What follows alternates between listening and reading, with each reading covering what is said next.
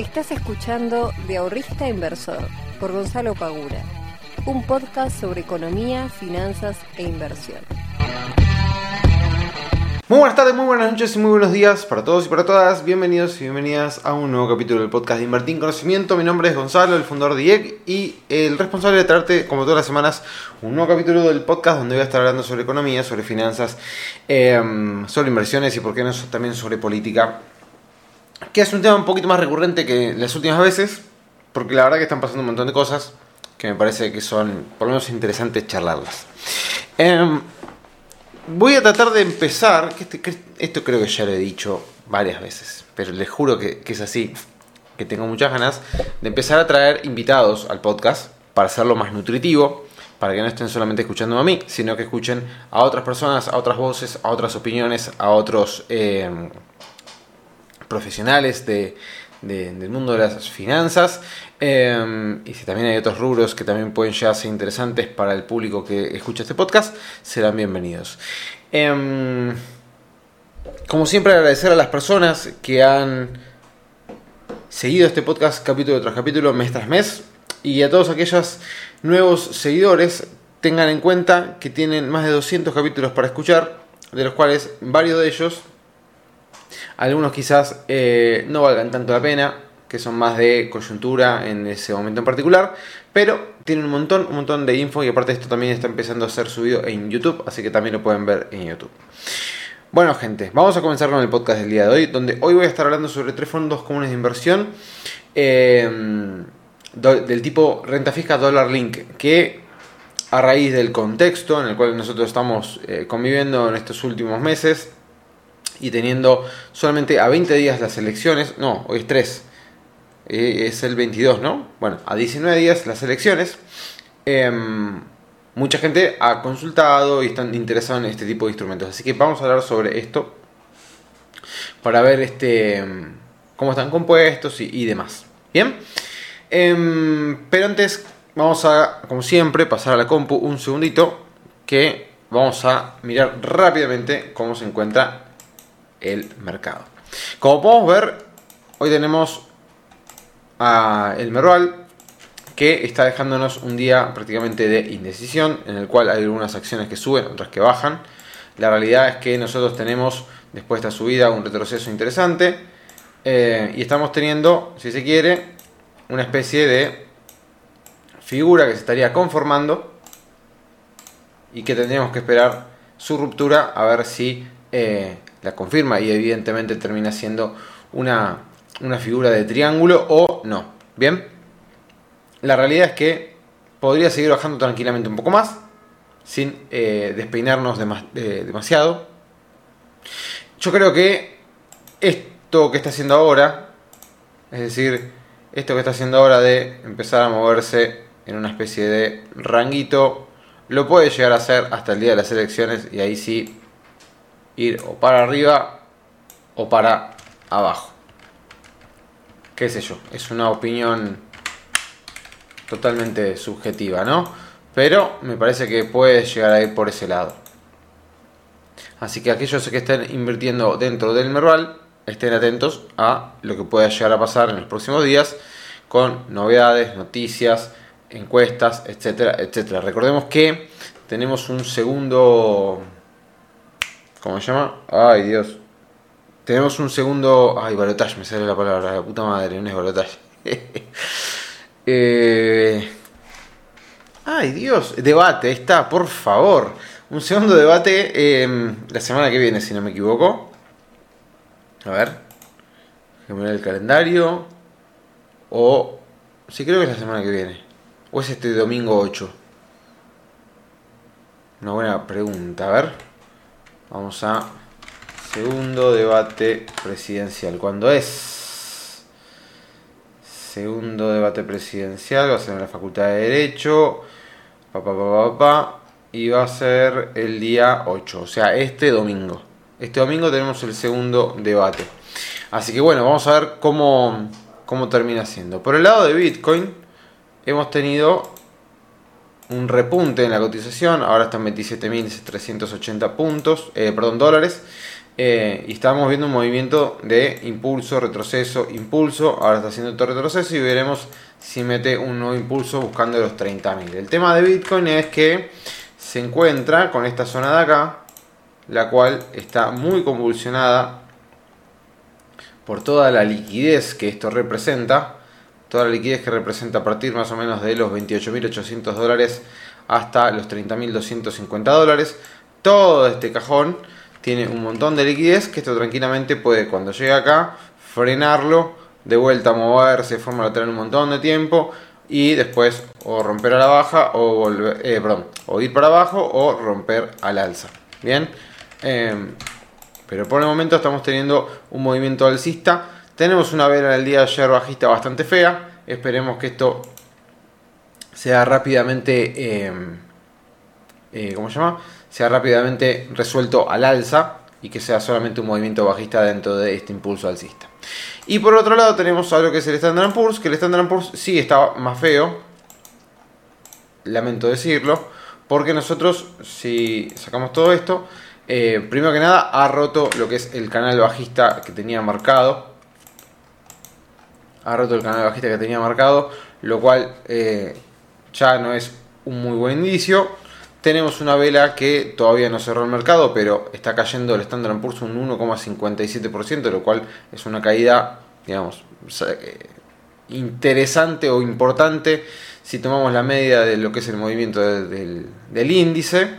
Em, y me está quedando por fuera del canal. De todas formas, de todas formas, si nosotros medimos de punta a punta lo que es el último impulso fuerte alcista, todavía tendría más baja posible. ¿sí? Todavía le quedaría más baja a lo que es el Standard Poor's, encontrando una zona de liquidez muy interesante, combinándose con el 61.8 de Fibonacci en los 4.113 puntos del índice, lo que sería aproximadamente una caída del 2,5% más. A partir de ahí tenemos que ver si esta zona la respeta, qué es lo que sucede si comienza a subir nuevamente o si tenemos un movimiento bajista más extenso. Si nosotros miramos esto en términos semanales, podemos ver que por eso, como les decía, todavía le queda más baja em, sin ser algo realmente preocupante. Y si nosotros miramos desde el último movimiento impulsivo, tenemos un impulso, tenemos, perdón, tenemos lo que es impulso, retroceso, impulso, llegando a lo que es, o a punto, lo que es el 1.27 de la extensión. O sea que estamos en una situación que no es alarmante, pero obviamente que es incómoda, ya que viene cayendo un 8% desde que hizo su máximo en este año, eh, hace unos 68 días. Estamos, hablando de dos meses, más de dos meses de, eh, de bolsa. Pero bueno, ¿qué se le va a hacer? Tuvimos un, muy buen 2023, eh, ahora está recortando, esperemos que sea solamente un recorte y que esto después termine subiendo nuevamente. Bien, para cerrar el 2023 como un buen año dentro de lo que son las inversiones este, de renta variable en Estados Unidos. Bien, bueno gente, ahora sí, vamos a hablar, vamos a salir de lo que es el, mercado. Eh, el otro día subí un video a YouTube donde hablaba, eh, bueno, donde reaccionaba a lo que fue el debate presidencial de este último, este último fin de semana, que el cual, si nosotros miramos el, el debate, primero que nada me parece que cómo está hecho el debate es bastante malo, es bastante malo. En el formato en sí mismo, primero que nada es dos minutos de presentación de cada una de las temáticas, lo cual eh, Dos minutos me parece que puede llegar a ser correcto, en principio. Pero, primero que nada, en comparación a lo que fue los eh, el debate de lo que fue los vicepresidentes, los candidatos a vicepresidentes, donde pudieron, donde pudieron interactuar entre ellos, este, que mal, que mal, ya sabemos que obviamente se empiezan a tapar, no se entiende nada, pero lo que fuere, el formato me parece que de, este último debate no propuso realmente demasiado. Si ustedes lo miran, si se fijan y tratan de encontrar las ideas de cada uno de los, eh, de, los candidatos y candidatas, no dan realmente ningún punto que digas, ah, mira, esto es interesante lo que está diciendo. Entiendo que tampoco podés explayarte demasiado en tan poco tiempo, eso es una cuestión totalmente lógica. Em, pero tampoco me gustó, por ejemplo, que tuviesen cinco, cinco derechos a réplica que se los puedan quemar directamente en un mismo bloque. O sea, creo que Milei y Massa se habían quedado sin derecho a réplica eh, ya en el bloque de economía. Y en los demás bloques de, de educación, de derechos humanos, y no me acuerdo cuál era el otro, este, ya no podían replicar más. Entonces, eso obviamente que ellos lo sabían porque firmaron, digamos, un contrato en el cual sabían cómo iba a ser el formato y demás. Pero me parece que ahí fallaron muchísimo. Eh, o fueron poco inteligentes, pero bueno, me pareció una cagada porque después hubo cosas que hubiera estado bueno que, que, un candidato le criticaba al otro y el otro tendría que haber eh, la chance de poder replicar eh, de lo que le estaba diciendo y no podía hacerlo. Se tenía que quedar callado. Entonces, en ese sentido me pareció poco, poco interesante. Eh, después si tenemos que buscar un ganador, qué sé yo, para mí realmente lo que son los debates no hay eh, una pérdida o una ganancia de nuevos votantes en función de lo que ven en el debate. Me parece que eso ya está como bastante definido. Quiénes van a votar a quién, quiénes van a votar a... No sé, el votante de Breckman no se va a ir con otra persona que no sea Breckman que dicho sea de paso, me pareció que Breckman fue una de las más sólidas dentro del debate y que se sintió muy cómoda en el formato, chicaneó muy bien, estuvo muy rápida, mucha cintura, más allá de que las ideas de ellas te pueden gustar o no, me pareció que estuvo muy rápida, muy afilada, muy ácida eh, y que el formato le queda muy cómodo. A Javier Milei también me pareció que estuvo eh, en ese sentido bastante, bastante bien. Eh, Después, si se quiere, Massa y Schiaretti. Schiaretti un escaloncito más que Massa. Y me parece que Patricia fue la que más le costó. Perdería, porque por ejemplo, si ustedes ven el minuto de presentación de Patricia, les los invito, eh, de presentación no, de economía, los invito a que vean el video que subí a YouTube reaccionando, donde transcribí palabra por palabra lo que decía Patricia y realmente la parte de economía es terrible. Es realmente terrible cómo no puede eh, o le cuesta muchísimo armar una oración que tenga un sentido, pero un sentido concreto. O sea, evidentemente dice palabras que las tiene recontra mega coacheadas, eh, repitió inflación un montón de veces, dijo que tenía, no sé, tengo un plan, eso lo tengo, tengo liderazgo, eso lo tengo, tengo tal cosa, ustedes saben que yo lo tengo. Todas frases así que parecían este, más un eslogan de campaña que una presentación de, lo que era el sector de, eh, economía. Qué sé yo, me parece que le costó muchísimo.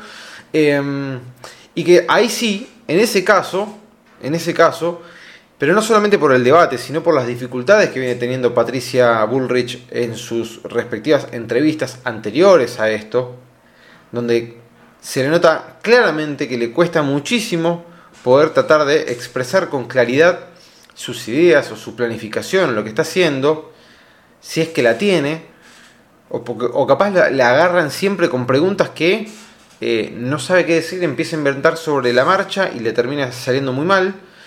Ahí sí me parece que algunos dicen, che, la verdad que votar a Patricia Bullrich, que le está costando tanto, eh, a Massa le tiró un centro el otro día que no me acuerdo cómo fue la frase, que creo que le dijo algo así tipo, eh, Massa, es mejor hacer que decir, no sé, una cosa pero estilo. Y Massa agarró el guante y dijo, obvio que es mejor que hacer que decir. Por eso nosotros estamos haciendo ta, ta, ta.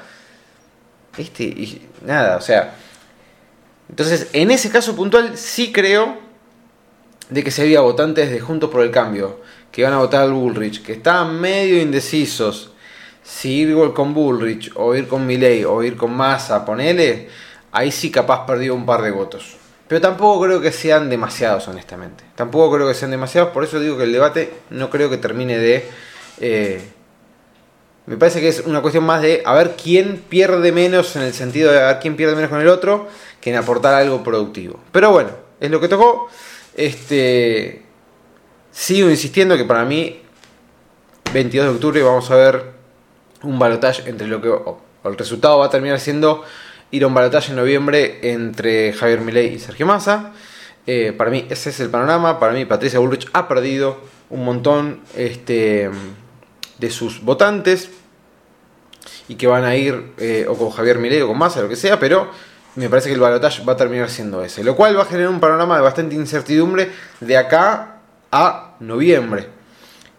Eh, yo no soy politólogo ni mucho menos, pero no sé si en el contexto de volatilidad y de incertidumbre en el cual vivimos hoy en día, que haya un balotaje de esa envergadura, con dos propuestas tan pero tan distintas una entre la otra, tener otro mes más de espera, de incertidumbre, creo que va a hacer que cada vez la olla sea más, eh, le metan más, más eh, presión a la olla.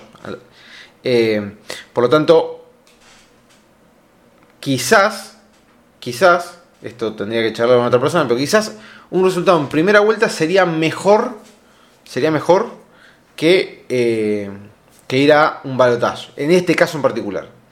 En este caso en particular. Porque son dos propuestas totalmente distintas de país entre uno y el otro. Son totalmente distintas. Por eso me parece que en una primera vuelta sería mejor en ese sentido. Al ser dos propuestas totalmente de país distintas, dependiendo a quién gane, podemos prepararnos de una u otra manera. Ahora, lo que nosotros tenemos que tener en cuenta es que gane quien gane, ya sea Javier Milei, ya sea Massa, ya sea Bullrich, gane quien gane, Acá la pregunta no es si va a haber más devaluación, si va a haber más inflación o lo que fuere. Acá el mercado ya sabe que eso ya está, ya existe em, y lo podemos ver en los contratos del ROFEX, de los futuros de dólar, tranquilamente. Podemos ver la inflación del REM si se quiere. Por lo tanto, eso ya se sabe. Acá la cuestión es acertar el timing. No es si va a pasar o no. Que va a pasar, va a pasar. El tema es cuándo va a pasar. Y el mercado siempre es exactamente lo mismo, es acertar el timing. Si ustedes ven, si ustedes miran cuánto está el, ¿cómo se llama? El tipo de cambio, tenemos al dólar blue que está arriba de 800 mangos, al dólar bolsa, es decir, al dólar MEP arriba de 720, al contado con liquidación también arriba este, de 730 pesos, que eso encima nosotros sabemos que está condicionado por lo que es el Banco Central que está interviniendo en el mercado para poder mantener los dólares financieros lo más quieto posibles. Pero ya se está empezando a sentir la presión dentro de lo que es el tipo de cambio porque la gente está buscando dolarizarse. Y ahí es cuando engancho con el tema de los fondos comunes de inversión, que es lo que vengo a hablarles en el día de hoy. Los fondos comunes de inversión, para aquellos que no lo sepan, es básicamente una torta gigante de plata en la cual es administrada por profesionales de la materia. ¿En qué invierte los fondos comunes de inversión? Bueno, eso va a depender de cada fondo. No existe un fondo común de inversión que invierta en, no sé, la mejor cartera del mundo. O sea, me explico, tenemos fondos comunes de inversión que van a invertir en acciones, tenemos fondos comunes de inversión que van a invertir en bonos locales, tenemos fondos comunes de inversión que van a invertir en obligaciones negociables, que van a invertir en lo que es el conocido como money market, que es básicamente fondos de muy muy corto plazo como el de mercado pago. Em, o sea que cada fondo común de inversión tiene objetivos diferentes, tiene volatilidades diferentes, tiene rentabilidades diferentes, tiene riesgos diferentes, tiene liquidaciones diferentes, por lo cual nosotros tenemos que tratar de buscar el fondo que se adapte a nuestras necesidades, tanto de rentabilidad como de riesgo, como de horizonte de inversión. ¿Ok? Por eso cuando ustedes me preguntan a veces, che, Gonza, ¿qué fondo puedo llegar a invertir el dinero? Depende de un montón de cuestiones. No hay un fondo que digo, meter la plata en este que es el mejor de todos. ¿Sí? Depende de un montón, un montón de cosas. Y como le decía, el fondo básicamente es el rejunte de miles de personas que aportan capital. Ese capital es invertido en ciertos activos financieros. Esos activos financieros en los cuales invierte el fondo, no puede hacer el gestor del fondo lo que quiera. Hay un reglamento de gestión en el cual le da la pauta de cómo tiene que ir invirtiendo ese dinero. Un fondo de renta fija, que son como por ejemplo lo que vamos a ver ahora, no puede invertir en este, acciones, el 100% de la cartera en acciones de Pampa Energía, por decir algo. No lo puede hacer. Por más de que el tipo sea un fenómeno y la vea, diga, che, mira, las acciones de Pampa van a volar. Por más de que lo vea, no lo puede hacer. Como no lo puede hacer, ¿por qué no lo puede hacer? Porque hay un reglamento de gestión. Entonces, nosotros tenemos que buscar el fondo que mejor se adapta a nosotros. Perfecto ante la, la necesidad de estar metido en algunos eh, fondos de cobertura frente a lo que es la devaluación del tipo de cambio oficial, nosotros podemos optar por algunos fondos que les traigo hoy en día y que vamos a ver en detalle. Así que vamos a cambiar de cámara y vamos a poner el primero, que es el fondo de Balance, que se llama Fondo Balance Renta Fija Dólar Link. Bien. Esto yo lo estoy eh, mostrando en la compu, así que si lo están viendo en YouTube lo van a poder ver, si no, se los comento igualmente. Eh, dice, objetivo de política de inversión. El fondo busca obtener rendimientos similares o superiores a la evolución del dólar oficial en el mediano plazo. Está mayormente compuesto por una cartera diversificada de activos de renta fija con ajuste al dólar oficial y sintéticos del dólar link. Ventajas, cobertura, protege tus ahorros de, la apreciación del dólar oficial, rentas fijas, la cartera está compuesta mayormente por activos de renta fija y sintético del dólar y demás. Acá tienen toda la información, moneda pesos, perfil inversor moderado, horizonte mediano plazo, tipo de fondo renta fija, inversión mínima mil pesos, el patrimonio, el rescate, etcétera, etcétera, etcétera. Y si nosotros bajamos, vamos a ver, por ejemplo, que tenemos una ganancia dentro de lo que es desde enero hasta el día de hoy del 154,88%. ¿Sí? A ver si lo llegan, si se ve mejor ahí. Acá está. Del 154,88%. Octubre fue un mes, eh, perdón, octubre estamos recién, ahora octubre. Septiembre ganó un 3,94, agosto tuvimos el 41,36, recordemos que en agosto tuvimos lo que fue la, eh, eh, la devaluación del tipo de cambio oficial automáticamente después de las PASO. Y acá pueden ver todos los rendimientos. También pueden ver los rendimientos de lo que fue el 2022, el 2021, el 2020, etc. La cartera, también podemos ver la composición de la misma. Bonos dólar eh, corporativo, bonos dólar eh, link de la parte generación de energía eléctrica, pagar en dólares, bono dual, bono link soberanos, link oil gas, link agro, sintético, otros, etc. Entonces, ustedes acá, y acá tienen toda la documentación, ustedes pueden entrar a la página de Balance, buscar este fondo y ver toda la info que les trae este, aparejada para poder evaluar si les conviene, si les sirve o no. Vale la aclaración, esto ustedes ya lo saben, pero se los aclaro por las dudas, que los eh, ejemplos de fondos que yo les estoy trayendo en el día de hoy no son una recomendación de inversión. No les estoy diciendo, che, vayan y metan la plata en estos fondos, porque yo no trabajo ni con Balance, no trabajo ni con Delta, no trabajo ni con FIMA, que son las otras dos firmas que vamos a estar viendo ahora. Este, y no estoy dando un asesoramiento, solamente estoy dando ejemplos de cosas que me han pedido para que ustedes después las busquen, las evalúen, si les sirve o no les sirve, midan los riesgos, midan la rentabilidad y ustedes hagan su propia valoración. Lo aclaro por las dudas. Bien, entonces acá ya vimos eh, y acá podemos ver el gráfico de lo que fue, eh, ¿cómo se llama? La evolución de la cuota parte del Fondo Común de Inversión. ¿sí? Recordemos que la cuota parte es aquella porción del fondo que nosotros vamos a estar obteniendo por meter plata en el mismo. Hoy tenemos que el valor de la cuota parte es de 91, perfecto. Entonces nosotros tenemos, o sea, queremos meter 200 mil pesos, 200 mil dividido en 91, ya vamos a saber cuántas cuotas parte vamos a tener. ¿Ok? Bien, entonces acá van a encontrar toda, toda, toda, toda la info necesaria a ver si les gusta o no les gusta este fondo. Después, tenemos el fondo FIMA. Los fondos FIMA probablemente los hayan escuchado alguna vez. muchos de ustedes me han preguntado. Este se llama FIMA Capital Plus. Dice, su objetivo es maximizar el rendimiento de una cartera que contiene bonos dólar link y activos sintéticos que repliquen la evolución del tipo de cambio con liquidez en 48 horas. Esta estrategia se refleja desde fines de noviembre del 2019, momento en que el fondo reconvirtió su objetivo.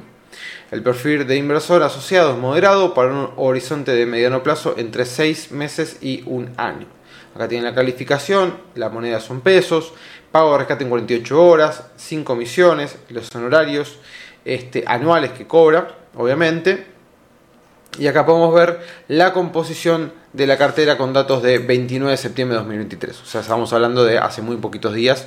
O sea que esto está bastante, bastante actualizado. Tenemos como pueden ver, bonos dólar link soberanos, bonos soberanos, treasury bills, letras del tesoro en pesos, líquidas en dólares, obligaciones negociables, obligaciones negociables dólar link, cuota, eh, partes de otros fondos comunes de inversión y obligaciones de eh, negociables en dólares. Bien, principales activos, acá los pueden ver, también se los informan. Eh, y tenemos acá toda la info, bien, de lo que viene siendo el acumulado, por ejemplo, el 2023, 87,75, los últimos 180 días, los últimos 30 días, la evolución de la cuota parte, y acá les ponen también un gráfico que es bastante interesante, que es la evolución de la cuota parte en comparación a lo que fue la em, evolución del dólar, que podemos ver que acá obviamente tenemos un salto en el cual fue eh, después de, ¿cómo se llama? De las paso, ¿sí? Acá vamos a ver cómo va subiendo, va subiendo, va subiendo. Y ahora estaría quedando un pelín por debajo. Fíjense que dice dólar 67,47, Capital Plus 61,0, 61,07. Eh, Bien, este es otro ejemplo de lo que sería un fondo común de inversión tipo dólar link. Acá, eh, estos son los fondos de, de, Banco Galicia. Creo que igualmente, no sé si Bull Market ofrece lo que son los, los fondos FIMA. La verdad que no lo recuerdo. Pero tendría que fijarse si en estos fondos FIMA, eh, no siendo cliente de Banco Galicia, ustedes igualmente los pueden llegar a invertir si es que les interesa invertir en ellos, ¿no? Como siempre, cada uno después tiene que empezar a evaluar si quiere, le conviene, no le conviene, si le gusta, no le gusta, si le convence, no le convence, etc. Yo les traigo solamente algunos ejemplos como para que los tengan eh, presentes. Hay un montón más, lógicamente, pero no me voy a estar poniendo a analizar cada uno de los fondos. Le traje tres ejemplos, ¿sí? Como para que ustedes puedan, puedan ver. Y por último tenemos, ¿dónde está? Acá. Lo que es el Delta Moneda, renta fija, dólar link. Y dice, Delta Moneda es un fondo de renta fija que busca ofrecer un desempeño comparable a la evolución del tipo eh, de cambio del dólar en el mediano largo plazo. El fondo tiene una correlación positiva con el movimiento del tipo de cambio sin representar una cobertura perfecta. En ese sentido, el fondo invierte principalmente en activos de renta fija argentina, eh, ¿cómo se llama? Dólares eh, Link, tanto soberanos como corporativos, y eh, instrumentos de renta fija en pesos con cobertura de futuros de dólar en el ROFES. Asimismo, el fondo puede invertir hasta 10% del patrimonio en bonos en dólares. Bien, y acá de vuelta les muestran la composición, bonos corporativos, soberanos, pares en dólares y cada uno de este, cómo está compuesta la cartera. Acá pueden ver exactamente lo mismo con las tenencias, es decir, por ejemplo, bonos corporativos en pesos dólares link, estamos hablando del 51%, bonos eh, soberanos en pesos dólar link el 19%, acá también les ponen los montos en millones de pesos. Y podemos ver que en el mes, acá me dice cuando ves esto, Sí, al 30 de 9.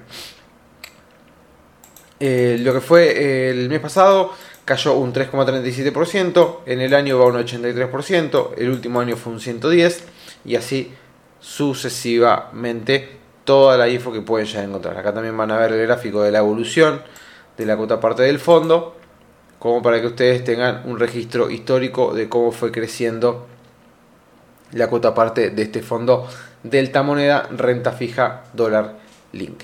Bien, yo lo que les diría es entren, busquen toda la información, tienen los reglamentos de gestión de cada uno de estos fondos, tienen también la página de la Cámara de Fondos Comunes de Inversión donde también tienen información sobre esto, consulten, pregunten, vean, revean y luego tomen una decisión. ¿Por qué les traigo esto en el día de hoy en el podcast?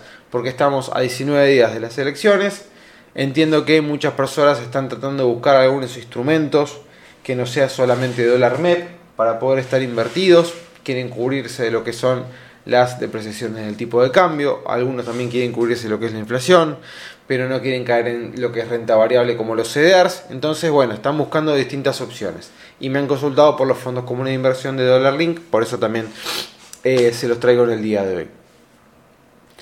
Tengan presente, y esto lo repito, que el dólar vaya a subir, eso es una certeza, no es una especulación. No es una especulación. Que el dólar va a seguir subiendo es una certeza. Gane quien gane, no importa si gana Massa, no importa si gana Milei, si gana Patricia, gana Breckman, gana Schiaretti, no importa. Gane el que gane, el dólar va a seguir subiendo. Acá la cuestión no es si va a subir o no va a subir, es tratar de anticipar el timing para poder ver en qué tipo de cartera nosotros nos vamos a estar posicionando. Si una cartera con más cobertura del tipo de cambio, si una cartera con más cobertura de lo que es la inflación, un mix de ambos o cómo armamos la cartera de inversión. Ahí va a estar la gran cuestión, en acertar el timing en este momento de tanta volatilidad, de tanta incertidumbre y que puede llegar a haber un cambio totalmente radical a lo que hoy estamos conociendo como lo que es el gobierno actual. ¿Ok? Gente, espero que les sirva. Hoy es martes, un día típico para un podcast. Eh, generalmente lo grabo todos los viernes, pero bueno, se me vino desfasando, así que hoy lo grabo el martes. Voy a tener un fin de semana complicado, este, así que eh, voy a tratar de, acomodarme para volver a grabar los viernes. Grabaré un lunes, grabaré un domingo y así hasta llegar de vuelta el viernes. Este, pero bueno, eh, espero que les haya servido, que tengan un lindo fin de semana. Y como siempre, les mando un muy fuerte abrazo. Ah, y una cosa más. Bueno, igual esta parte del podcast ya no la están escuchando. Se terminan los descuentos en el día de hoy. Así que si todavía no te sumaste a la academia, sumate porque tenés realmente precios ridículos para todas las capacitaciones que brindamos. Fuerte abrazo, chao.